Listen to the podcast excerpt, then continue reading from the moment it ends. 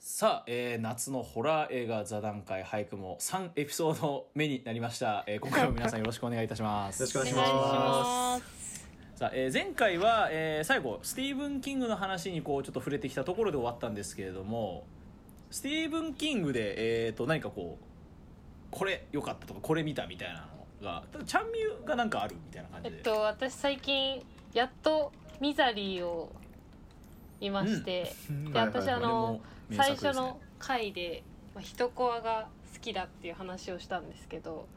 うんうんなんかはいはいこのホラー映画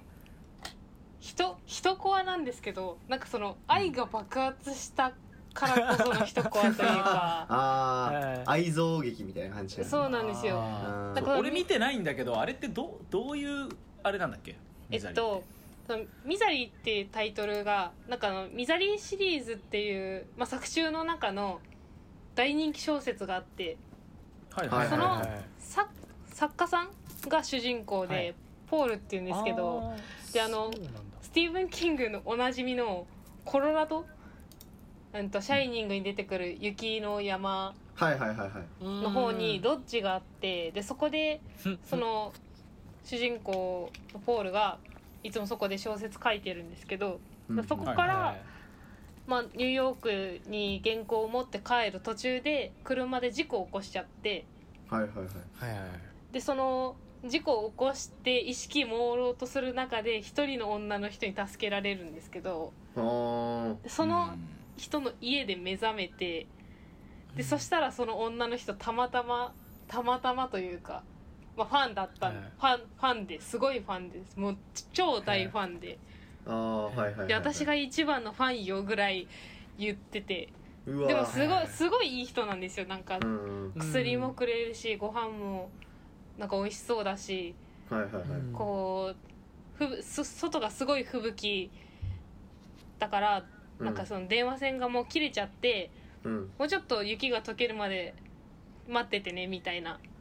そしたらあなたのこと返してあげるわっていうぐらいちょっと優し最初優しめなんですけどはいはいはいはいあのその原今持ってる原稿を私読んでもいいかしらみたいなこと始まってはいはいはいはいはういんだんだん雲行きそがう でも怪しくなってきたねでなんか助けてもらったから「いいよ読んでもいいよ」っていうことで読んだら、はいその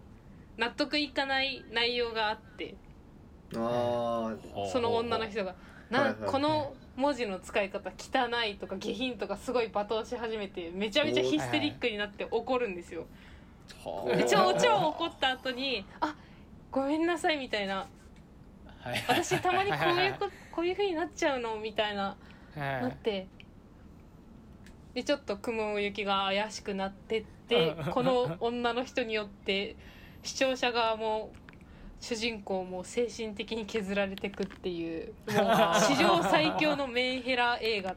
ていうあー確かかにメンヘラ映画だねメンヘラだねそうなんですよなんか推し推しへの愛が爆発するっていう確かにはいはいはいはい確かに今風に言うと確かにそういう映画だねそうなんですよねはあすごいねー確かになんか今っぽいよねなんかねそうなんです確よかにうん確かに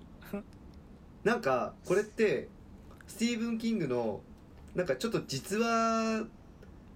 ぽい感じらしいよね実話というあかあそうなんですへ実体験をなんかちょっとだからスティーブン・キングえの怖っ小説ってあの結構こうまるまるハッピーエンドじゃないことが多いうんはいはいはいから、まあはなんかその、まあ、例えば親友が死ぬとかさなんか何かと引き換えに、その主人公たちが生き残ってみたいなそういう、そのまあ生き死にを書くことが多いスティーブン・キングだからこそなんかそのなそのストーリーに納得がいかなかった人っていうのはなんか割とファンの中にもいるらしくてあだーからそのファンだったのにアンチになっちゃうみたいななんかそういうのがなんかちょいちょいこうスティーブン・キングの作品何の作品だか忘れたけどなんかあれ「イット!」だったかななんか「イット!」の主人公もさ小説家だよね行ったねあーそうですねあーそうですねそうですねだからその確時かにに後編でなんかそのその心後を編は人気ないぞみたいなそうそうう、んうんうんお前の脚本その最後は、うんあのうんいつもバッドエンドだからダメなんだよみたいなあれ確かあああスティーブン・キングなんだよ言ってんのあのあれ本人そう本人ですねあそう本映画の人中でそかうなるほどそうそうそうそうでなんかその言ってる本人がその言ってる内容まんまなんだよね多分このミザリーっておーおーおだーなんかか多分結構自分なんじゃないかなっていう自分をネタにしたみたいなもなるほどああそっかううんなるほどなるほど、スティーブン・キングの自虐かうん、うん、まあそうだね、うん、そういう視点で見たらとも言もっと楽しめそうなそうだよね、うん感じだとは思いますよ、うん、うんなんか普通に一コアスリラーとしても面白いけど、うんちょっと一歩引いた目線で見ても、あそう新たな面白さがあるねねこれはでもあの時代に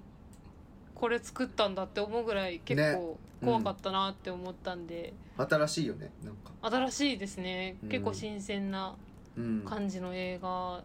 でした、うん、えーミザリーはえーっとミザリー1990年まあ結構前だなもう前だね30年前だんなそうだねえー、そんな古いんだ演技がもうとにかくうまいのではいはいはいはいなんだろうそのまあその助けてくれた女の人がヒステリックになるシーンとかあるんですけどだから本当に、あの女の人がヒステリックになって怒る時ってやっぱり私的にはここ怖いっていうか、まあはいそはいのはい外国人であっても怖い日よね本人であっても、うわうわやだって思うじゃないですか。うん、そうだ ねうんそうだねそれが結構な長めに続いたりとかするんで、はいはい はいし精神的に結構、あうんそうだよね来るものはあるんじゃないかなってー思いじゃあ結構ますリアルな感じなんだねその怒そりう方ですねなんかそのヒステリック具合がうんうんぜひいや字幕版でこれは見てほしいですねなるほどなるどほどねそっかヒステリックうな、ん、あのスティこれもスティーブン・キング原作なんだけど、うん、はいキャリーあキャリー,、ね、キャはいはいはいキャリーああれそうキャリーもああれもそんな感じだよね本当にそんな感じで、うんうんあれはなんかもう厳格なキリスト教徒の、うんそのお母さんが、うんもうあなたも規律守りなさいみたいな感じで、うんヒステリックにこう虐待を繰り返されるっていうお話じゃあないれあもれ嫌だったなううんもそのなんていうのかなこう明確にそのホラーって感じじゃないけど、うんあれもだからなんつうのその信仰の怖さっていうか、うんもうヒステリックおばさんが怖いっていうそうそうそうそうそ脚本にもなってるし、う、うん、しかもあの俺キャリーでやっぱすごい好きなのがあのもう100分ぐらいの映画でそんなに長くないけど最後の最後のそのオチというか、うんあのもうどんがらがっしゃんのシーンがあるじゃないではいすはいか、はいはいはいそこの演出がめっちゃかっこいいっていうあー確かあー確かに確かなんにていうのなんかなんて言えばいいんだろうあの2画面2画面みたいになるんですよにああわかりますキュンみたいなことしてなそうなんか急にその急になんか能力映画みたいになるところ急に能力映画みたいになっうんうてんすごいこ うどどどどんがらがっしゃんやる感じが、うんなんていうのかなそのもうだってこれ1976年なんでああ古いですねもう45年前の映画なのになんていうのすごい見応えがあるうんうんうん演出ででもなんていうのその根底にはその結構その人怖さヒステリックの怖さみたいなのがあって、はいはいはい、うんうんうん結構ね良かったかなあキャリーは俺はリメイク版を見てるかもしれないな、そうですねリメイク版の方が新しい方印象的うん、なるほどリメイク版を見てる逆に俺リメイク見てねえんだよなあのえっ、ー、とクロエ・グレース・モレッツが出てるやつだね、ああ、そうですねそうでですね、うんクロエ・グレース・モレッツがキャリー役そうそうそうそうそうこれもなんかよ結構俺は好きだった気がするなんか見ないとなこっちも、うんかスティーブン・キングすごいなてかスティーブン・キングはあすのごいいい原ですね作やりすぎすごいね今ウィキペディアでスティーブン・キングの欄見てるけど、うんマジ映画ありすぎ、ねとんでもないですねこれしかもめっちゃリメイクされてるしさいやペットセメタリーも良かったですそもうんねペットセメタタリリーーよよりり見見ててペなな見てないないいのよ見ットセメタリーよかったてないのよあじゃあ拓哉とちゃんみゆが見てんのかそうなんですよペねットセメタリーあは怖いです本当に新しい新しい方しか見てないけど、うんいや気持ち悪かっなんたかっす古い方と新しい方を見比べてなんかその、うん古い方ってちょっとコミカルなそうだよねなんか俺のイメージとしては割とこうどっちかっていうとこうなんかキッズムービーというか、そうなんですようん、子供向けな印象あったけどね、うんティーンエイジャー向けのホラーみたいななんかそうですねそうじゃないんか新しい新しいリメイク版はやばい新しいリメイク版はもうあへのーガチまずうんお女の子っていうかお姉ちゃんの方がうんうんあれになるんであそうなのえそそううななののそうですあれおそうです弟だっけ現最初って最初最初は弟すっごい弟赤,、だよね赤ちゃん赤ちゃんだよってね感じの、うんうんそうだよねそれを埋めに行くんだもんね、そうなんです、うん、なんですけうんど、うんリメイクだとおあ姉るちゃんですねお姉ちゃんでうんうわであやるだ程度な知能とか持っててすごいあー喋れるんですよあーうん良くない未来しかどないんじゃだんけ胸くそ 悪いうんやり方をしようがもうなんかもうお構いなしにそうだね最後の最後までもう本当に嫌な、うんええずっと気持ち悪いそうなんですよ最悪あそうなんだしかもなんか J ホラーっぽいそのジメット感とかもありますしうんえそうなんだなんならなんかその幽霊ではないけどそのむすやっぱ娘えうんさんが出てくるとこで娘さんが喋ってるのがなんかもう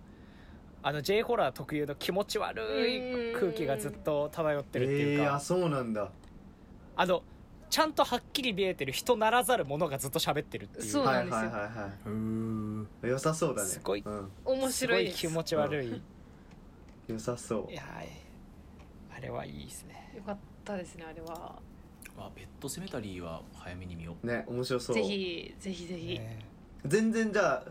前作見てても全然楽しめるねあ前全作然楽しめ見てますた方がもしかしたらそのあいい変化とかついててああーはいいはいはいはいはいじゃあ先にそのクラシック版見といた方が違いに楽しめるそううですねあのあのイメージを持っといた方がもっとギャップが生まれるんだねもっとねそうですどん底に、に落とされますよ本当うにん そう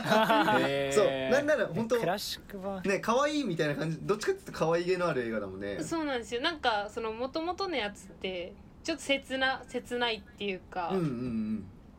あなんんまかそのホラーっぽくないよねなんかそうなんですよね結構そかのわ埋める経緯とかも悲しいもんね悲しくてうんそのずるいよとか子供がうんその埋められて戻ってきてうんうんうん言ったりとかうんはもうこの子を助けてあげたいってうん思思うよねううん気持ちがあったはずなのにリメイクを見ると「ないお前は戻ってくるんじゃねえ!」と思って あとただとリメイク版なんか画面の色調が全体的にセピア調っあぽくそうてなでんすかちょっとです薄いんですよね色がちそうょなっんとですよねだからそれもなんかすごい気持ち悪いな、うんあーなんかちょっとあのやっぱホラーっぽいのねあのホラーっていうかそ邦う画そっうぽでいすねうん邦画っぽい邦です画ねっぽいめっでちすねゃ映像の使い方が、確かに邦画のあの色調ってなんか嫌だもんねそうなんですうよん嫌なんですよ別にさホラー映画じゃなくてもさあれはいなんかあの色調あるじゃん邦画特有のうんありますねちょっとトーンが落ち目というか、うんちょっと冷たいっていううかんそうそうそうそうそう、はい冷たい感触のする映像を見るとさなんかはい別にホラー見てないのになんかホラー見てる気分にちょっと一瞬なあるりよね、うんうんだからこわっかりちますの気持ちがこう不穏になってそくうるそうそうそうそうそうそう何なんだろうねあれ不思議だよね色調確かにうんはあえー、じゃあペットセメタリーもちょっとそういう感じなんだねそうですねえ必楽しい見ですねこー、れちょはっと見たいねぜひなるほどなるほどあとなんかこう人コア系で何かありますか一コアひ系どどいこはああ俺一個思い出したなえっとはいあれはどこなんだフジテレビ系列のドラマ原作の映画版みたいなやつで「鳥肌」ってやつなんだけどえ知ってーるっとめ好きです知ってるありま鳥す肌好きですね鳥肌一コア系じゃない鳥はい肌はもうザ日本の人コアですねあれはうんうんあのなんだっけあのちっちゃい女の女優さんのやつねねねこさんあれねああのラブソースイート のえーっとあれあれしか見たことないバッ俺ドですごい有名になはっいたはやいつリでリネさんかな多分うんうんうんうんあの人、うん、女優さん俺俺あのラブソースイートのやつしか見たことあない、本家見たことないはい鳥肌本編見たことないです鳥肌ま結構怖いと思うよいいですねねなんかあれ幽霊じゃないんですかあれ幽霊じゃないよねほぼあれは幽霊じゃない、うん完幽霊じゃないん璧だ人人コアの人気持ち悪いエピソードがうんずっと続いていくっていう、オムニバス形式だよね確かに、うんうんうん怖でその中でこうなんか短編で続きものがあるみたいなうんううんん、そうですね、うんこう好きだったなあれねあれは何が俺も好きだったな何が一番好きですかエピソードエピソードいでやーちょっと調べるか私あのドドッグフードっていうかなんなんだろうあわかるわかるわかるわかるうん犬をなんかその監視カメラでうん見と見見ててみたいなやつがうん一番気持ち悪いっていうかはいはいはいはいあったなんだっけドッグフード指が指があれに入ってるっていう はいはいはいはいはいはいああったねなんかなんて言えばいいんだろうあのあの感じはなんですかねなんか俺なあのシャンプーに血が詰められてるやつが覚えてんだあああったえっとそれもそのリリそのリリネさんだっけあれそうリリネさんのエピソーあドそでっそかのそっかそっかえー、と粘着してくるストーカー で、 そうそうなんだっけかなそう指がうん入ってたんだっけそう指が入ってるみたいえそれを自分の指をプレゼントしてくんだよね確かな、うん、えなんかそんな感じの話だよねーんんんそうそうそうっすねなんかイケメンの家に届くんだよね そうだ怖えなんか鳥結構肌も結構サクッと見れるそうだねそうあですのねオムニバスだからこれもぜひおすすめ、うん一コア系ね人コア系か人コア系邦画だと、うんうん、ホラーじゃないけど冷たい熱帯魚ああーそう見てだねないな俺そうい私えばまだ見れてないんですよ怖くてあれは人コア確かにあれはちょうど人コアかなって一いうコアだねあのデンデンの演技が怖い怖い怖い、っていううん、ああれ怖いっすよれねは怖い気さくなおじさんなんですよね最初出てきた時そはのなんだろうその逆転がクソ怖いよね怖いっすよね、うんしかもなんかデンデンって普段怖い人じゃないじゃないですうか、んうんそうなんだかねいい感じのおっさんだもんね基本はそうなんですうよ、ん普段は普通になんか笑い声でかくてなんか近所にいそうな、うんだからなんかそう親戚とかでいそうなおじさんなのに、うんそれがあの役やるんだってういう、んうんはいはいそはうい俺もさ今ほらあの「おかえりモネ」見てるんだけどさ「おかえりモネ」ででんでんが さあのそうあの農業組合のめちゃめちゃいいおじいちゃん役なの よもう冷たい熱帯魚見てたらもうあのねラフもうね落ち着いた気持ちでね「おかえりモネ」見れなくなっちゃ う確かに見れなくなったもん 信じらなんかれなくなるなんかあの視線が不穏になってくんだよねどんどんいやーわかりますわかりえますこれ作り笑顔なんじゃねみたいな本当に うん冷たい熱帯魚はうん邦画で見てめっちゃうわ気持ち悪い怖い人間ってなりましそうだねう確んかにたしかもあれ実在の事件そをうだ題よそ材うにしそてうまそうすそようね元はうんそうだ本ね当の事件だからねあれやばいですよね、うんあれ怖いんだよなあれが自分は怖かったですね邦画だったら、うんうん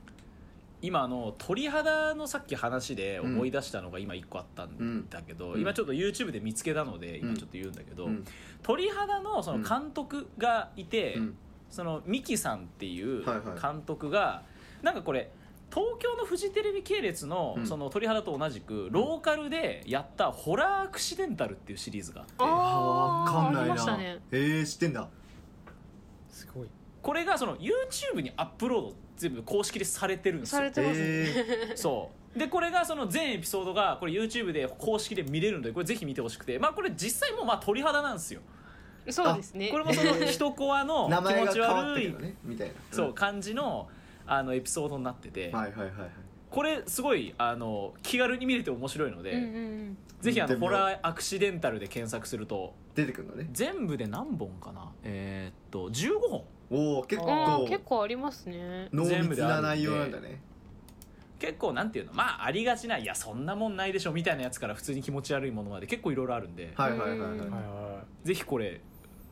見てください 調べてみようこれ面白いんでホラーアクシデンタルそう全然関係なくなっちゃうけどさあの、は YouTube って結構さホラー系の YouTuber の人とかいるじゃんホラー系っていうとなんか幅が広すぎるけどその中であの多分めみんな知ってると思うけど「ゾゾゾ」っていうあの知ってるいやー番組あわかりあまちすょっとだけ見た時ありますゾウゾウゾウはもう素晴らしいですね なんかあれもそのなんだろうこう心霊スポットをこう巡っていくっていう、まあ、よくあるるやつなんだけどさ考察が素晴らしいよねそのうんなんでこうなったんだろうそれは決して事実かどうかは分かんないんだけどなんかもしかしてここにこれがある理由ってこうこうこういう理由があってこうなこういうことがあったからこう今結果こうなってるんじゃないのみたいなそのうんうん考察力みたいのがめちゃくちゃそのホラー系の人たちの中でも群抜いてるなって思っててうんまあうん編集も本当にうん素晴らしいですし、うん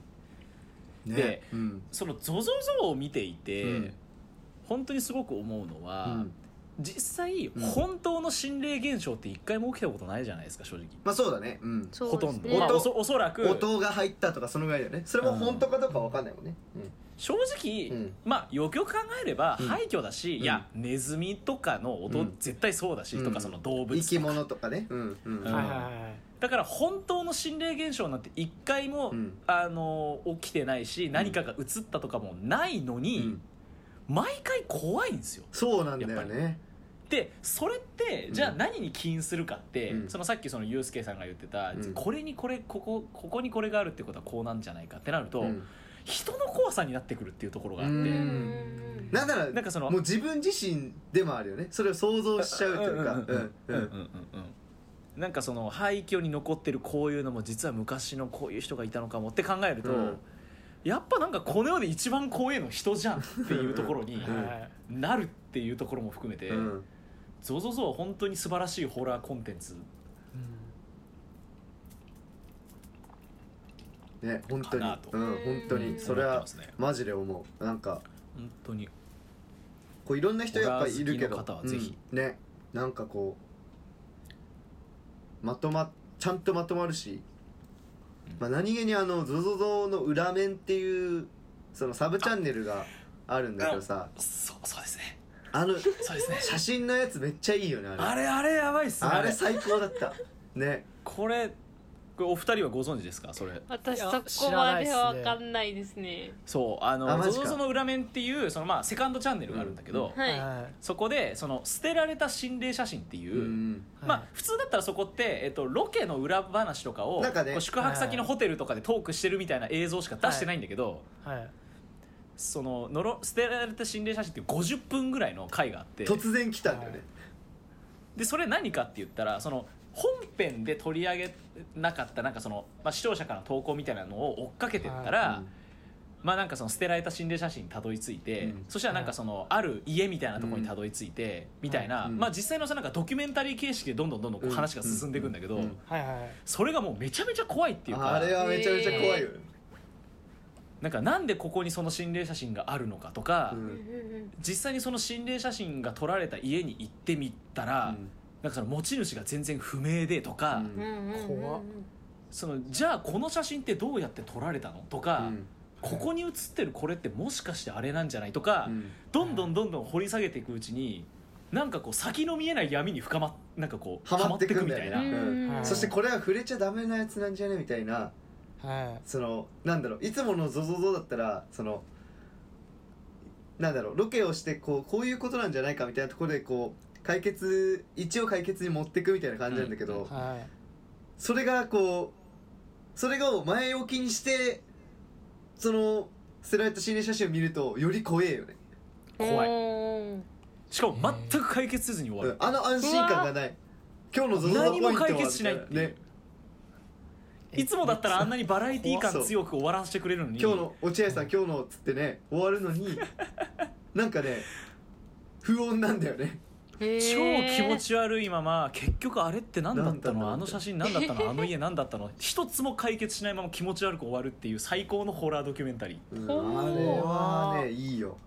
本当にこれ気持ち悪い映画一本見たぐらいの満足感超ああるんるであうんうるん気持ち悪いしかもそのこねれ本当に、びっくりやとかばいもっすほぼしてこないからねびっくりおっかなおっかなくするみたいな演出とかもないよねへないっすえねないんだそう幽霊がこう映ってましたとかそういうのもないのはいはいいつものゾゾゾなんだよ外側はだからなんかその究極のモキュメンタリーっていうかうんなんかこれをするために ZOZOZO をずっとふそれ ZOZOZO を振りとしてずっとやってきたんじゃないかって思えるぐらいへー普段のゾゾゾの振りが効いてんだよねえそれがサブチャンネルなんですかうそう それサブチャンネルなのそそれれがが本編じゃないそうこれなんで本編で上げなかったんだろう っていうでもなんかやっぱ本編で上げるより怖くないなんか怖いうんなんかそれがサブチャンネルに上がるのもなんか怖いんだよねえ何これみたいなしかも何も説明ないっていうそう触れそないんのだよこれからうんそうなんか本編の方でうもん実はあのサブチャンネルでこういう動画を作ったのでみたいなのとかうんうんうんもう一切なく一切ない無言でこれが上げられて以降の説明も一切ないっていうそれも含めて超怖いそうあれは一体何だったのかも一切ないもんね怖っ確かにこれもうホラー映画ですねこれはうんモキュメンタリーだね本当にモキュメンタリーホラーモキュメンタリーですこれは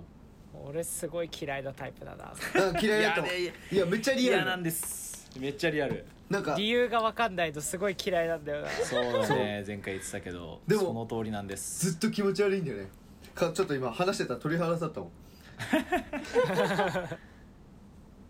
いやマジで気持ち悪いよあれはいや見たいけどちょっと今度、うんちょっとサークルで、ちょっと友達と会う機会あったら友達と見ますそうだねあそうそれがねい最い高とです思うねなんか友達とワイワイね言いながら見るのね、めっちゃ面白いと思う、うんちょ一人では見る勇気ないっすうねん、結局23回23回見たもん俺もあれこれもだって本編よりも再生されてるとか、これ400万回ぐらい再生さあれててそんな行ったんだへすーごっ今380万かなすごっいすげ今え YouTube 見てるんですけどやめっちゃ面白いもんねマジでそうで本編のう「んゾゾゾでうん一番再生されてるやつがうん390万回の「犬鳴き峠スペシャル」なんで、ああはいはいはい本編の一番人気に匹敵するぐらい再生されてるってい犬う す鳴き峠なんだえー一番再生再生されてんのそうなんですよ やっぱみんな気になるんだろうな、まあ犬鳴き峠名前がキャッッチーだもんねうんうんいやでもずっとそっか確かにゾゾゾいいですねいやいいよねあのめっちゃあの乃木乃木病院だったかな旧乃木病院みたいなとこがめっちゃ好きだったありましたうん、あれがめっちゃ好きだったな僕はちなみにあのえー、っとあれですえー、っとどれだっけ明けの劇場あハイストリップ劇わ場あわかるわかる紐のやつつね、うん紐のやつですね、うんああれねれ超怖いうんですよ、ね怖いよね ごめんごめん 入ってこれるこれぜひ見てください、ぜひ見てください見ますちょっと見ます、うんっていう我々のゾゾゾトークでございました、うんそうそうそうそうそうそうねまあ、結構いろんな話をここまでだいぶしてきたので、はいえーこの映画の話まだできてないみたいなのがあればもうそういうのを荒探ししてきながら喋るフェーズに入りましょうはいなんだろうねさっきあのうんこれを収録する前に透明人間の話あをあしていそうたのだでそうだあー透明人間話聞かせてほしいわ、うんえーブラムハウス版の、うんえー、一昨年去年かなあれは、多分去年一か昨年あか去年ですね、うの、一昨えー年透明人間かなあ去年か去年かなわかんないけどのお話あれをはねあれはえっとユうスケさん以外の3人は見てるっていう感じですかねそうそうっすねですねはいはいはいはいもう俺が激推しですねこれは気持ち悪いらしいよねとにかくねとにかく気持ち悪いです気持ち悪いですねなんかまあぶっちゃけ言うと幽霊系ではないじゃないですか透明人間って基本的にいつのうんまあ時そう代のやつもだね人だもんね一応ねそうですだから今回もまああの例外なく人なんですよ、はいはいはいはいうんうんうんうん人なんですけどまああのこのラジオの中であのおすすめ映画の時にも話させていただいたんですけど、、はいいはいはいやもうとにかくあの透明人間をその扱ってるからそのわざと余白を映すっていう技法をしてるのがすごい気持ち悪いんですよううんんそうだねあの余白があることであるいるのかいないのか分かんないっていうのと結局シーン変わってもそこのシーンではいたのかいないのか分かんないっていうう,、ん答え合わせはないもんねだからそのシーンでは何も起こんなかったけど、うんそのシーンではいたかもしれないってはいいはいはいうはいはいのも気持ち悪いしあと何より最初のとこからもう緊張の糸ずっと張りっぱなしなんですよ最初のシーンからそううんもうね頭から尻尾までずっとキリキリキリキリしてるそうなんですよねああ割とシリアスめなんだねずっとねずっとシリアスですねシリアスシリアスはいはいはいですね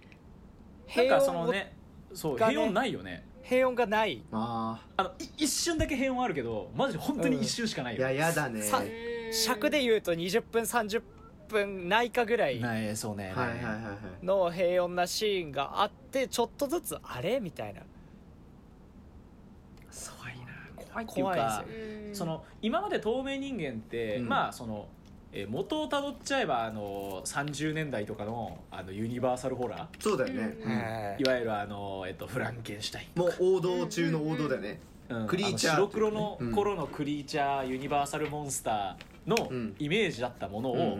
うんここまでその現代っぽいうんうんうんそのヒューマンホラーに透明人間を進化させたっていうのはすごくうまいなっていう確かかにね革命だねうん、なんかどういうふうに人コアなのかっていうのはぜひ見ていたはだいいはて、いはい見ていただきたいです言っね、てしまえばもう透明人間ってやり尽くされてるもんね、やり尽くされてますそうなんねですよそこをやり尽くされてるのにって感じなんそですよねこをかいくぐってって感じか、はいうわーそう楽でしそうすよ面白そうだだっねてインビジブルも名作じゃないですかそうだねインビジブルもなんかうん子供の頃見たけどなんかまあまあ気持ち悪かった記憶はあるけど、はいあそれより気持ち悪いんですよあそうなんだしかもなんか技術なんかそのやっぱちょっとやっぱ透明人間って SF チックじゃないでうすんか、だからその SF チックな部分もすごいいいんですよね刺さるんですよなるほどね、うんそうだねちょっと、F うん SF のなんだろうそのマッドサイエンティストみたいなはいそうはでいニすュアンスそうですねううんん、うんそうでうす、ん、それをやっちゃうみたいなやっちゃうやつってことはまあそりゃいかれてるよねみたいなうんんそうですそうですなんかそういう方向性な感じの匂いはするでねなんか聞いてて、なんかまたそのうん、これネタバレっていうか多分公式でももうあのあらすじみたいなとこにあるんですけど、はいはいはその冒頭の最初のさあのその彼氏うがん死んで、い、うん、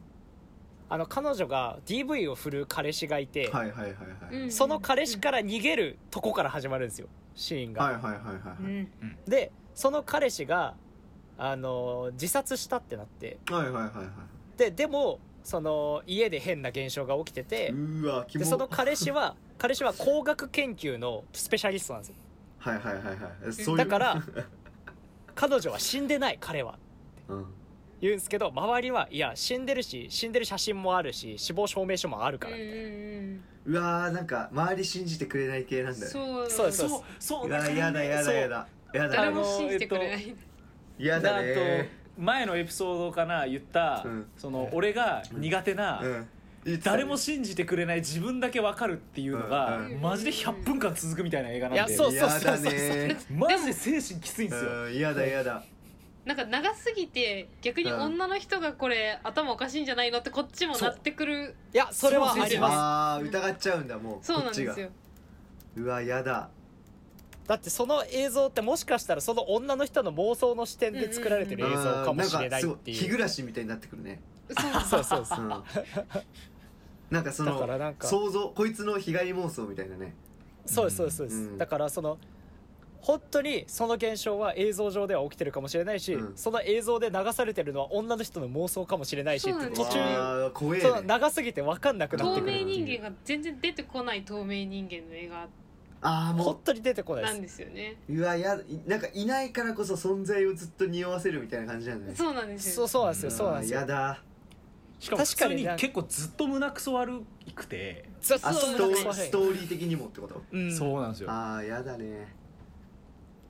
いやでもめちゃめちゃ面白かったんですよねこれあ本の当に映画としてあのうまかったすごくやっこぱれは良かったですあいやね映画として完成度も高いんだねごいうんはいであとあとよお終わり方もうまいあの終わり方いいですねあえー終わり方もねうまっいていうあえー、でも胸クソなんだもんね結局いや胸くそですけどそうですねなんか最後人によって変わるっすね意見私は結構そのパタあーンのかすがすがしい気分には俺もすがすがしく終わってるかな最後は、いいいでもど俺っもちにも取れるっていうかそのなんていうのかな、はいはいはいいい具合の終わらせ方にしてあるそうですねそうですはねグレーなやつねうんグレーあとなは、やつですよねあとはあなたの想像にお任せしますパターンですそうっすねそうですねああと家で見るときはマジ爆音で見てほしいですあそうなんだそうであすのね音が音がやばいんすよへー透明人間あ確かに何音うまいね歩く音とかってこと音がうまいですめっちゃでかい歩く音なんかいあの音響で例えばめっちゃ低音ブーって響くとこあったりとか、はいはいはいはいじゃあヘッドホンで見た方がいいかもねもはやそうですねヘッドホンで見た方があの最初のシーンマジでヘッドホンで見た方がいいですああれは緊張感やばいね、あれはあれやばいっす怖かたマジでっねれ映画館で見て普通に結構ホラー映画見てる自分でビクってなりましたえマジか、うんうんはいまあじゃあちょっとヘッドホンで爆音で見るわはいはい、へえぜひ透明人間はもうマジで見てください激推しなんもだうマジで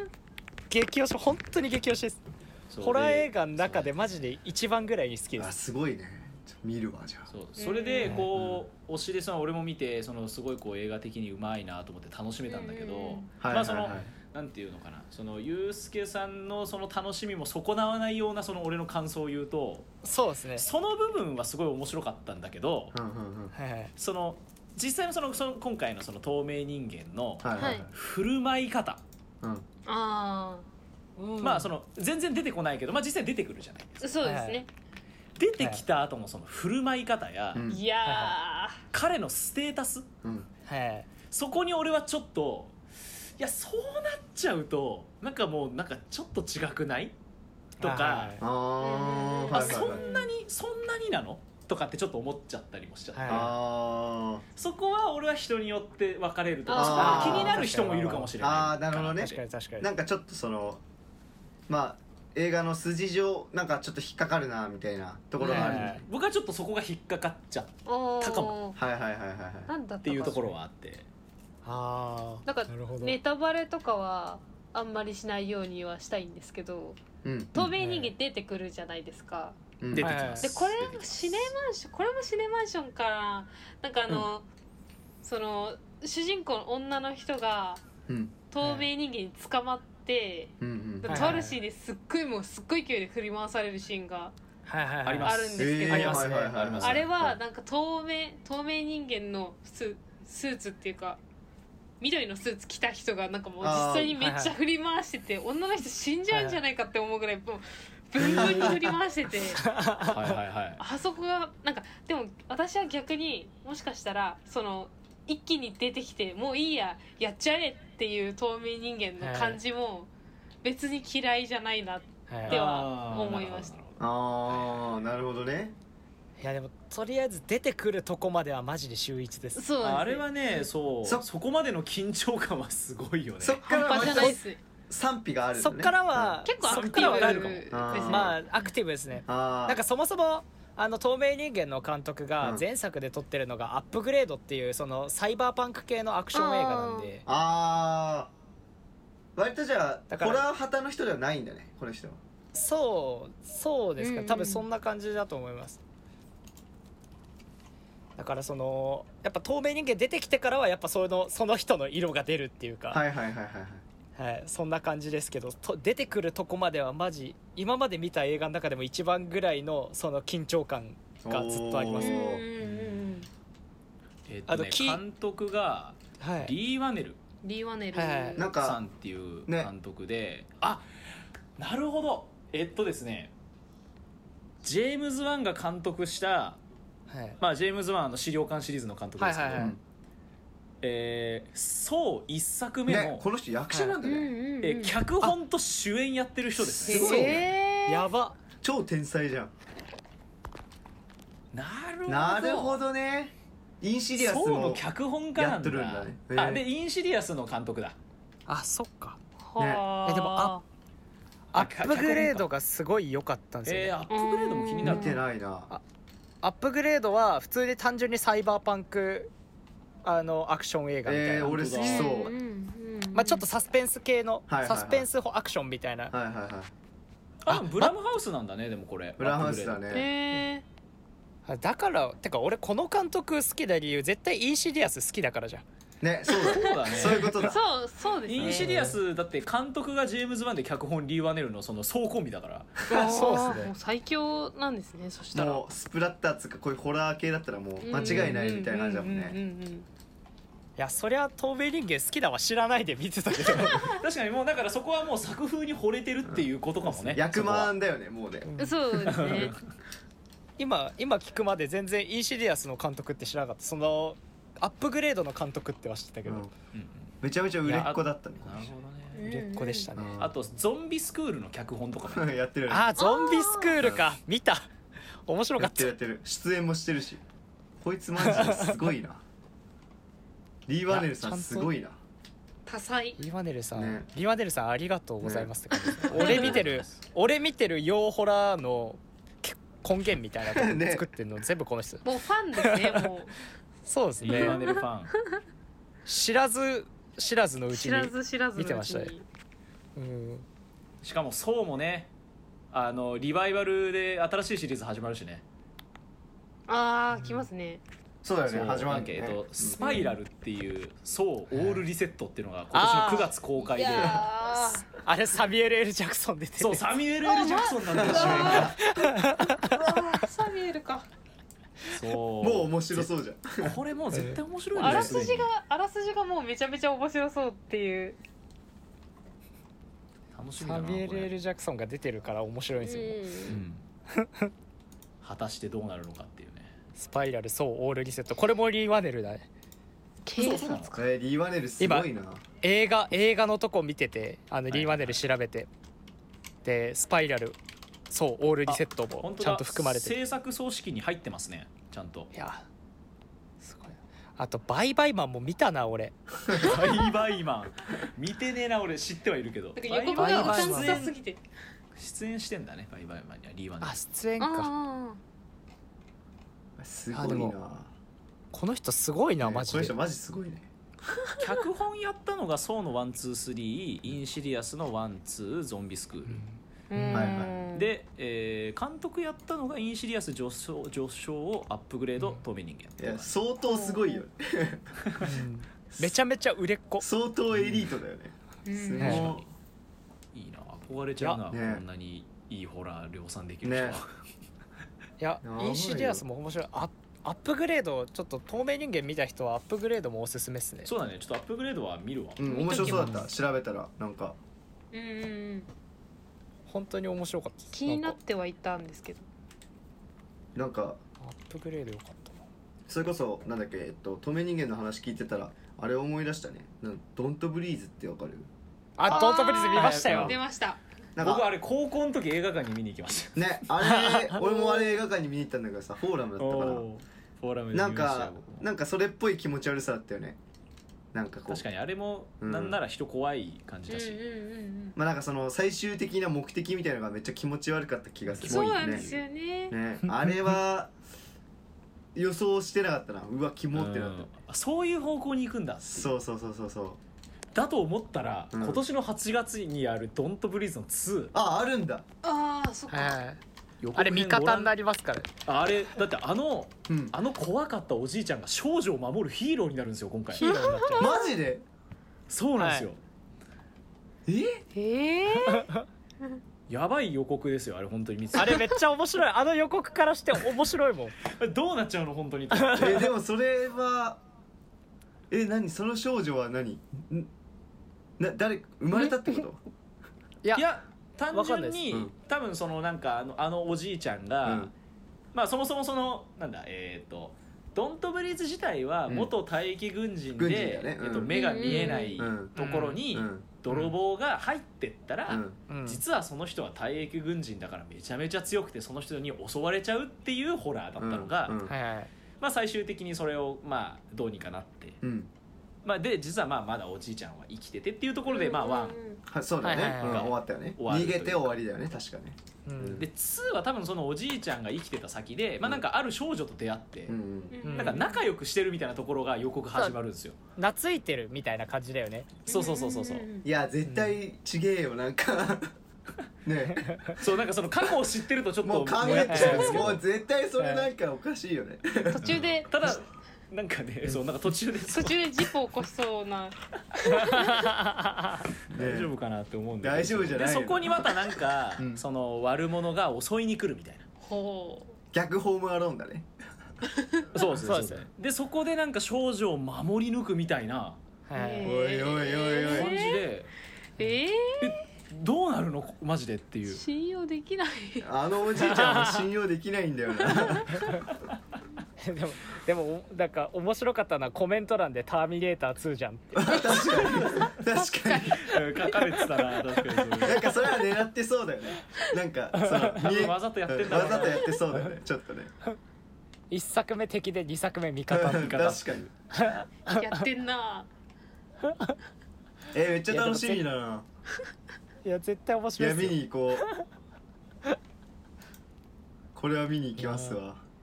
楽いやしでもみドだンなトブリーズ途中まですごいよね、緊あれも緊張感すごいそうそう映画緊張感ねすごかった無音のとこ結構すごいよねあの地下のさ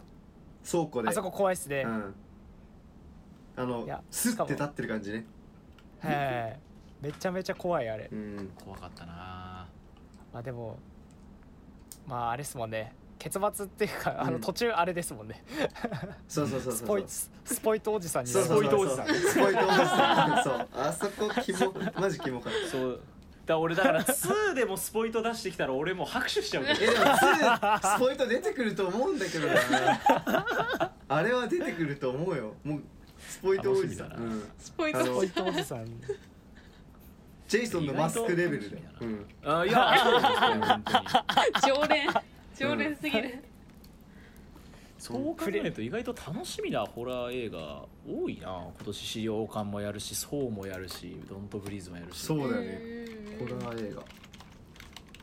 よしこれから公開のやつで、ねちょっと僕気になるやつね議題にあの上げたいやつがありまして、うんキューブの日本リメイク、ああああ菅田将暉のやつ来ましだたよねねうんあれどうなっちゃうのどうなんっでてすいいいややーちょっとねどうちょだろうねっとねって感じなんだよななんかなんかあれはさやっぱなんだろうやっぱ向こうだからいいいいよねうんあなんかなんか日し本かもうん俳優さんがうんなんか誰も有名な人じゃないっぽくてキューブ自体あがーそうだね,、まあそうだそねもそもがそうだ過去ねさ作はそうだねうんでなんかに日本版だと菅田将暉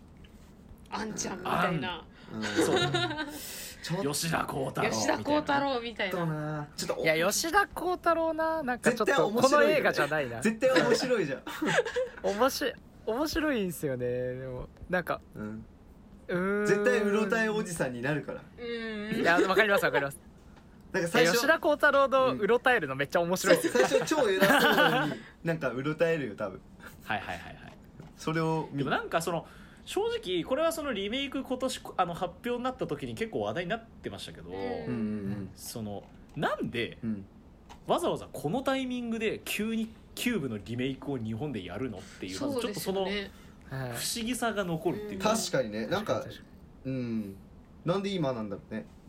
だってキューブって言うて結構前の映画じゃないです結か構前よそねううんうんなんかその唐突感が否めないっていうのと、うんその今更そのキューブってやっぱりその低予算ホラそうだねもううんやっシぱチュエーションホラーだよねあるー、うんシチュエーションホラーの金字塔みたいなこと言われたりそうだねうんするじゃないですか。うんで考えた時にその今わざわざリメイクする意義をうんうんどこに持ってくるのかなっていうちょっと不安うんあはあるっていうか、うんその相当その独自性持たせないときついよねちょっとねいや結局原作が面白いじゃんに終なりがわりそうで怖いっていう,、うんそうあだねうんうんうんそれはあるわなんか日本っぽい竹槍とかの仕掛けあるんじゃ ないあそういうこと純日本な殺し方してくるってことそうそうそうそうそれを受けるな竹槍和製いやでもそれそれやったら俺拍手するな竹い槍やそれも笑っちゃうなまあ実いやでも際ねうんね難しそうだななんかグロ表現とかもさなんかあんまやっぱできんできないっていうかまあねうん海外の年齢制限がなかったんであそうなんだ、まあ、菅田将え暉ない出んるだしねうん菅田将暉いがや主演ってことはちょっとやっぱ若者っていうかまあ若年層に受けたいだろうしねいやでも菅田将暉の顔をぐちゃぐちゃにしてほしかったですよねいやもうべっちゃんこにしてほしかったですいやもういやもうそれはもうあのあれよねあの事務所からやっぱいろいろあるだろあう、うんあ、ー確かに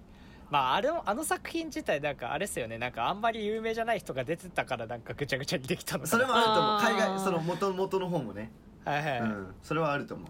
ー確かにやでもいやだからそれもちょっとあと不安なところがあのさっきも話出たんですけどあの、うん日本のセピア調のちょっと薄い色調あるじゃないですかうんうんうん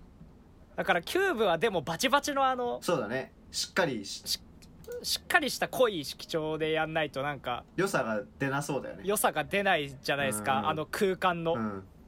だからそういうとこもなんかちょっとどうなのかなっていうまあ、やっぱ全く方向性を変えてくるしかないよねなんかもそうですねんそのなんだこう黒くてシチュエーション狭い部屋でこううんぬんえじゃない方向に舵を切らないとちょっと原作と同じに攻めちゃったらちょっと難しそうだよねそうなんですようねんまあでもなんかなしでももうその大枠は変えられないじゃないまあそうだよねそうです名ね前使ってる以上ねうそんのもうキューブの中で閉じ込められてうん脱出を目指すっていううんホラーっていうところには変わんないからなんだろうなだからあまり過度な期待や思考はしないで見に行くのが多分一番楽なような気がしてきたまあそうだねうんえ確かにハードルは下げた方がいいかもな確かにハードルはちょっと下げた方がいいかもねうんいやでもあーこれで面白かったらもう万々歳、天才だそうだねねうんうん今サイト天見てたら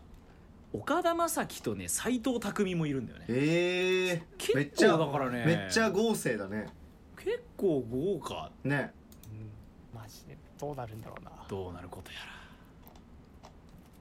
というまあキューブちょっと楽しみだねというお話だったんですけれどもはいはいはいいや個人的にはあのー全然あの公開予定じゃないですけど、うんあのこ個人的にやってほしいなっていうはいはいはい願望なんですけど、うんあのキャビンの今までの実験みたいなやつ全部映画化してほしいんですよねあああーキャビンの、なあるほどねのなんて言えばいいんだろうそのあと儀式切り抜きみたいなやつね、うん、そうですそうですそうです、だからあのリメイクキューブじゃなくてなんかキャビンで勝手に日本のあのやつやっちゃえばよかったのにうんあー結確かに構あそののキャキャビンのね日本版ねはいはいはい確かにめっちゃいいじゃんねめっちゃ強そうじゃんだってかや子も貞子もいるんですよ、うん国この内国国内版のね、国内ホラーの国内ホラーのベタ、ういん、それめっちゃいいなややってほしかやっったてほしかったななっていう うん確か誰にか誰かこのラジオを聞いてて作り出す人とかいないんですかね国内ホラーのメタってあんまりないよねないよねうんなんならなんか呪音が続編に続くにつれて呪音のメタみたいになってるじゃないですまあか、そうだねあまあうん確かにそれはそれはそうだねそれはそう呪音はめっちゃそうだね、うんだからなんかそういうのなんか違う人が、ま、全部マジで作ったら面白そうだなっていう、ここはちょっと白石監督にちょっと白石監 督お願いします向いてそうじゃないちょっとなんか向いてそう確かにまあ確かにねそのテーマ性としては怖すぎとかも、うんそうまだあねその一個メタホラーの一種ではうんうんあるっていうところで、うんそこはやっぱ一個踏み込んで、うんうんさらにうっんていう、まあ貞子 VS 佳代子やってるしねなんかうん、そうですねその一個やれちゃうんじゃない一か個な橋をつないでるからさ白石監督はその橋をこうもっとつなげれば見てマジでやってーほしいそれは見たやっいてねほしいな、うん貞子とかや子だけじゃなくていろんな人を出してほしい草酒女とかねカッパとかも出して酒女カッパも怖すぎなんだよなそれ そう考えると怖すぎてすげえなってなるんだよね怖すぎすげえですよそう考えするげとえそうすげえなってなる度量深みたいな感じになるよ懐深えなマジでみたいな ねそうですね、うんそんな感じですねキューブのやつで今ちょっとパって思ったことをうんなるほどあれは見たいなんだよなあとホラー映画ってなんか公開予定のやつってありましたっけまあ公開ではまあそんなにないなまあ今なんかざっくり語り忘れた見せてたね作,、うん作品ありますかとりあえず俺はこんな私はですねとこかなうんあの清水隆監督呪音のねはい清水隆監督が、まあ、最近あのハマってる村シリーズああある樹じ海村はいはいはいうん犬鳴村樹海村、樹海村はいはいはいまああれは果たしてどうなんだっていうのを僕は言いたいっていう 俺俺村シリーズ全然見てないんですよね俺ねちなみに犬鳴村見に行ったよ犬鳴村見ましうんたやっぱあのー、なんすかあのー、こうなんだろうあのー、2チャンネル世代の人間なので、うんうんうんうん僕はねやっぱ犬鳴村やっぱ犬鳴村っていうのはこうインターネットミームの一つじゃないですか、そうですねはいやっぱこのインターネットの海の中から出てきた一つの話だと思うんでやっぱそこにねずっと触れてきた人間、まあ、生まれなんだろう若い頃からそう知ってたからナキムラっていうのは確か俺らが、うん、中学生とかぐらいの時になんか流行り始めた話だったからさ、うん結構はい犬キムラに対しての思い入れもあってはいはいちょっとこれは見てやろうじゃないかと、まあ見に行ったんだけ どまあそうだねまあなんだろうねあの いやなんかその,、うんあの描写として好きなシーンとか結構あったりうすんるうんですよ、んあの例えばあのと飛び降りのシ飛び降ーりンとか何回もねあの飛び降りそてくうあーそことかすっごい好きなんですよけどかったけどねなんかそういうピンポイントなんですよねすごいなんなんだろうなんかその終わなんかそのそうなんか終わった後のうん映画としてじゃあどうだったかって思った時に、ううんんまあ面白いかって言われるとうーんみたいなちょっと難しいよねなんか、やっぱストレートなものがやっぱ受けなくなっちゃってるっていうのはあると思うんだまあそこはあよりまねすねやっぱ変化球として作らなきゃいけないっていう制作サイドのそのなんか気持ちもわかるなと思ってそのうん猪木村ってまあその村の敷地内に入ったらなんかそのこの村日本憲法通じずみたいなそのううんん、有名な画像そうあります有ね名な画像があるじゃない、あれをその別で捉えるみたいなその解釈をそのままの解釈じゃない解釈で捉えるみたいな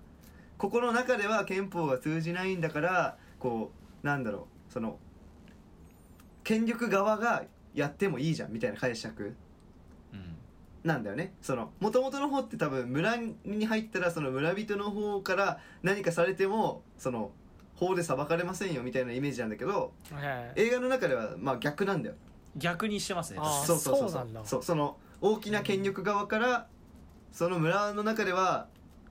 その通じないんだから村の中では何をしてもいいじゃんみたいな感じの方にこはうい使うんだけど、まあ、そこの解釈はまあ確かになそういう解釈もあるから面白いなっては思ったんだけどうんやっまぱあそのうすん最終的脚な本、うん、そうオチがね、脚本うんうん脚本がうん、脚本がちょっと難しかったねそうっすねうんであの樹海村見た、がうん、まあ僕わざわざ映画館で見に行ったんですけどおおどうだった次回 村いやあれは あれはないなあれはあ本当なんかああれもインターネットミームだよねなんかあの小鳥箱だっけか小鳥箱をそもそうんもその樹海うんにそのなんかその自殺でなんかその自殺でそのねその死んだ霊が集まる村があるみたいなはいはいはいはい、はいとかそのなんか死にきれなかった人たちが集まった村があるみたいはないはいちょっとマイナーな都市伝説と小鳥箱っていう2ちゃんのシャレコアをうまいことこう混ぜようとドッキングさせたと思ったうんはらいまず中途半端あはーいえ村全然出てこな混ざっいてあーはいはいはいあと村全然出てこない脚本面白い全然出てこないがであと脚本が本当に面白くないっああていうのであの詳しくはですね、えっと結構前なんですが今年の2月に、 ーうんえっと冬の新作映画特集ということではいはいあの山ちゃんと,、えっと映画館で4本見てきたうちの「樹海村」の回があるので、はいはいはいははいいえっと詳しくは山ちゃんと僕であのそこでこき下ろしてますすごく。はいはいはい、なのでぜひそこ聞いていただくと僕のあの僕と山ちゃんの正直な気持ちがたくさん聞けるので、はいはいはいはぜひそこはあの聞いてほしいですいね。なんであかのうんはいあなんかありますか？あーうなんかんあの言おうとしてた感じ。全然映画変わるんですけどああよいよいよ。ー 全然変わっちゃうんですけど私あのハングマンズ・ノットのはいはいあは坂本雄吾監督うんはいはいはいはい。いはいさんがこれは果たして東北とかでやる全国公開になるのかちょっと微妙なんですけどうんうんあの王流の村っていうこれからうん公開のホラー映画のパンチが強くて王流の村。あったあ王っ流のた村っていう66分の一応アクションって書いてあるんですけあーなどん本人はホラーって言ってるんでいやそうだねスラッシャーホラーって書いてあるね。これ村の決まりやからっていうポスターにあ本当だもう完全に心惹かれちゃっててはいはいはいはいはあー結構なんかバカやりそうな感じあるななんか白いやー石白石イズム感じてんだよなちょっと白石っぽいっすねうんそうですよね俺はちょっと今このポスターというかこのなんだろうもうこれ絵のくんや俺絵のくんやってなってるけど絵の具ある優しき殺人者の記憶をちょっと見てほしいこれ絵のくんやってなるやつじゃないわかんないけど えこれからそうですねでなんか「ハングマンズ・ノット」過去作の「ハングマンズ・ノット」とー、うん「ファミリー・ウォーズ」っていう映画があるんですけどそれに出てる俳優さんがこれに出るらしいんではいはい私はもう、もう完全に見るつもりで出たファミリーウォーズいるんですけど「ファミリー・ウォーズ」うん土地狂った映うん画ですよねあれもやばいよね、あーそうだそれもな気うんになってたんだような、ん、あれもやばいで王流の村ホラー映画らしいのでちょっうとんーんチェックしときますそうですねここれれはかなり期待してますねなるほなんかちなみいにだやけおもどろそう村シリーズでいくとなんか牛首村もやるらしいよどそうそう第三作寿司が屋決組んでまってあしかも、うん主演が、うんあのここで映画デビューっていうか女優デビューのキムタクの娘の後期なんですよあーあーまあホラー映画はね登竜門だからね登竜門感あるじゃないですか、うんうんどうなっちゃうどうなっちゃうんだいやーこのインターネットトム・ブラウンもびっくりこのインターネどッうなっちゃうんだろうト怖い話を持ってってんだねそうですねううんんなんであれやんないですかね定番の如月駅とかやんないですかねあー確か次駅シリーズ来るんですかね駅シリーズなかにんちゃら駅村から駅にね確かにね駅シリーズあと俺個人的にはあの、まあ、さっきちらっと話したけどあの怖い話系でいくと「リアル」っていう長編リアルあれは映画化してほしいよねあれ映画化してほしいですね、うん僕も大好きですねあれめっちゃ俺も大好きで怖いもんなリアル怖いその拓哉が言うようにさそのあのなんて言えばいいんだろう理由のないやつなんだよその しかもなんなら今すぐ真似できるくらいの簡単な所作で起きちゃうみたいなねそうなのよくっそれがいいそな怖いよね怖いっすねああれ、 うん、そうそうそうそうあれリアルって小説っすかえっとスレッドだよねスレッドあスレッドなんですそうねであの2チャンネルのなんかシャレにならない怖い話を教えてくれみたいあなーなるほど有名なやつうんうんで「うんリアル」っていうすごい長編のストーリーがあって、はいはいはうんまあなんかあるまあなんか呪いの儀式みたいなものを教えてもらって、うんふとした好奇心でそれをやってしまったらとんでもない呪いに襲われてしまうっていうスそトーうリーなそんうだけどそうそそれがねすごい怖いんですよう、うん、怖いよねあれ本当映画1本分のボリュームありますあるよね脚本として秀逸だよねうん、超長いですもんねあれ長い長い超長いでもめっちゃ面白い面白いですねあれ、ううあん、うんめっちゃ面白い読んでほしいあの朗おすすめ読とかもあるから YouTube で調べるといや、うんやだなぁ一人で見るのやだなぁただ朗読だからあの淡々と読むだけなんだけどえなんか俺それあの2時間ぐらいあるのねその朗読ー、長いっすおでーねめっちゃ長いんだけどそのうんえっと2018年ぐらいの時にその都内とかに、まあ、ライブしに行って帰ってくる機会はいが、まあ、何回かあったんだけどはいその遠征の帰りにさあの翔くんとうちのドラムの翔くんとはいはいはいはいあの、はい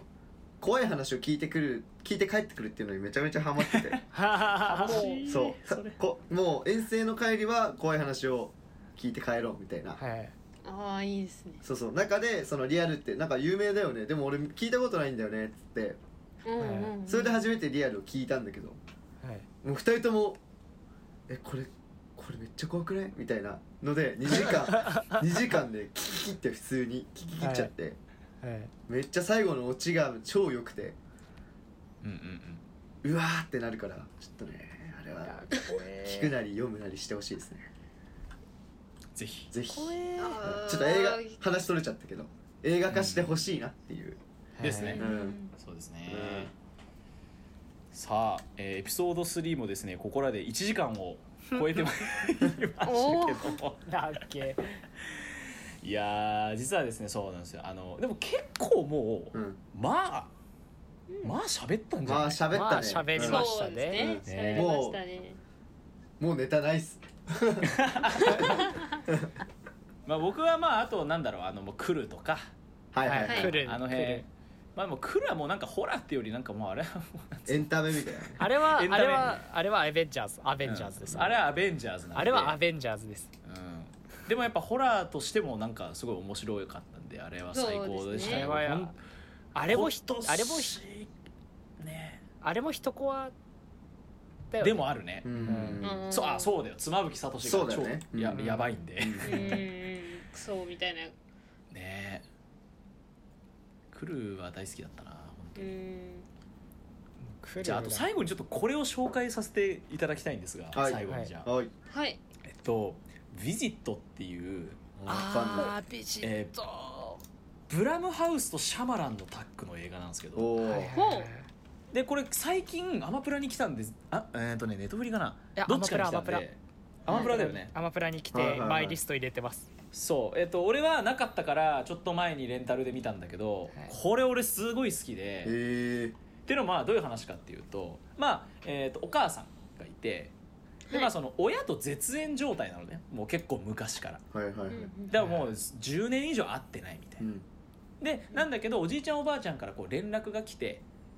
でちょっと孫久しぶりに会いたいみたいなうんはいはいでその会わせてくれみたいな感じで、じゃあしょうがないなでこうちょっとこうななんならこうなんつうのかなこう家族間つなげるチャンスかなみたいな感じで、はいはいはいまあえーとしえー、とお姉ちゃんと弟、まあ、どっちもこう中学生から小学生ぐらいの子供なんだけどおじいちゃんとおばあちゃん家に泊まりに行くのよはいはいはいははいい2人だけで。うんうん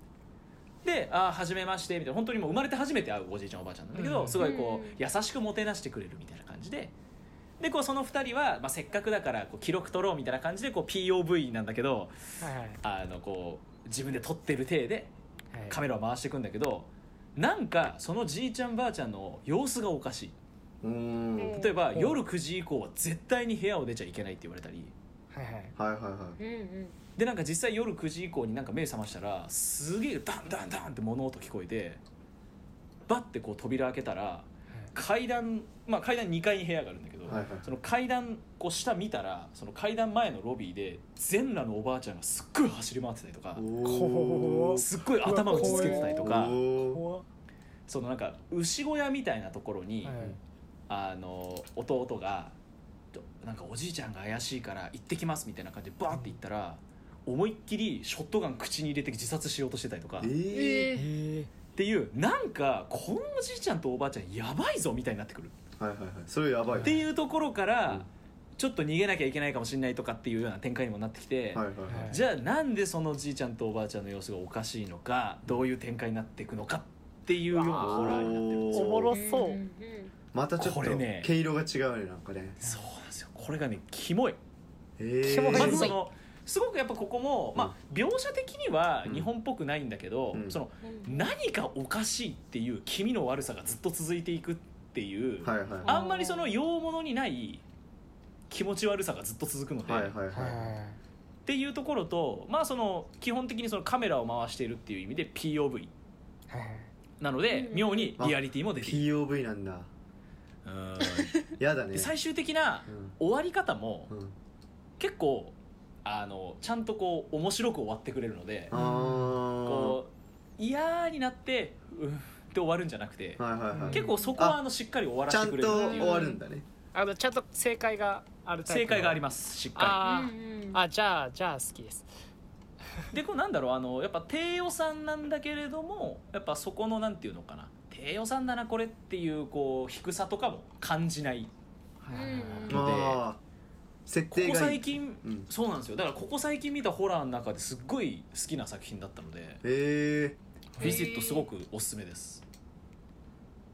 ーちょっと見てみマジでもうんマジでばあちゃん怖い いやそれマジでばあちゃん怖いかだらかこれはらそれが面白いよねなんかばあちゃん怖いって思うってなかなかばあちゃんってギャグになりがちじゃん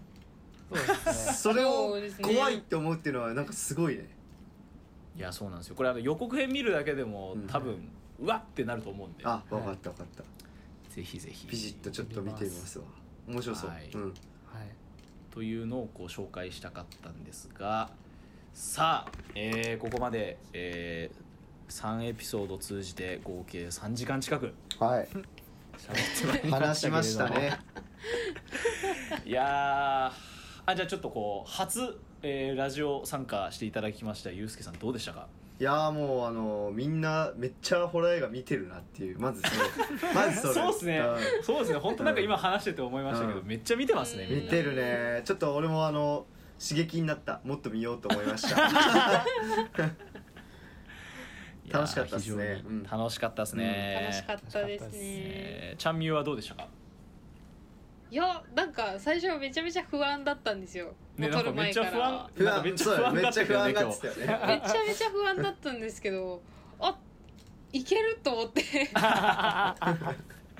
外といつもよりちゃんと話せたんで、よかったなって思います。楽しかったですねありがとうございます拓也どうでした いやあのーちちょっと見てない作品が結構出てきたんで自分の中でうんはいはいはいいやもうちょっと見ないとなって ういうんうん まずそこにううんんまず見ないとなってういう、んうんであとやっぱ人によってそれぞれホラーの入り口違かったり好きなジャンルが違かったりするんで、そうだうねんなんか変な言い方ですけどあの刺激になりましたねうんそうだねうんまさにその通りだうなんまさにその通り刺激になりました本当に、うん自分は本当にあの洋ホラーとかしか見ないんであんまうり、いんやもう和ホラーちょっと頑張ってみます頑張ってみましょ頑う張ってみましょそうだねそう俺も本当にそうでなんか同じホラー好きって言ってるのに俺はむしろその答えのわからない気持ち悪さを楽しんでた人間と逆にそれが嫌いで見れないっていうところでうんはいその同じホラーが好きだけども違うっていうのも含めてやっぱそのいろんなパターンあるなっていうのも含めてすごく今日楽しかったですね、ういんそうだよねやー夏にここまでたっぷりとホラーの話をできてもう僕はもう。う,、はい、もう大満足でございます本当いに、はやいもう満足っすはいねうんはいい、やー満足でございます。いやまあそんな感じでえーっとたくさんねあのいま ずは皆さんお疲れ様でございましいたやお疲れお様疲でれした様でしおた疲れ様でした。いやー楽しかったっすいや楽しかったそんな感じで、えこちらこーそこの夏の楽 えーこの夏のですねホラー映画座談会締めていきたいと思いますはいえー、とこの番組ではですね、えーお便りご感想などお待ちしております「ハッシュタグとかさんラジオ」もしくはとかラジオ .official.gmail.com までよろしくお願いいたしますえーあの今回からですね今回からというか、えー新たにえっといえゆうすけさんも加えていろいろ喋ってきましたけれども、まあ、今後とも結構いろいろ機会とかあれば、まあ、いろいろこうテーマとかも考えつつえー今後ともぜひいろいろ参加させしていただければなと思っているので今後ともよろしくお願いします。はいよろしくお願いしますはい、ということで、えー今回のですねホラー映画座談会ここらで締めていきたいと思います。お相手は、えータイキングとはい拓也とちゃんみゆと、吉田祐介でした皆さんありがとうございました。ありがとうございました。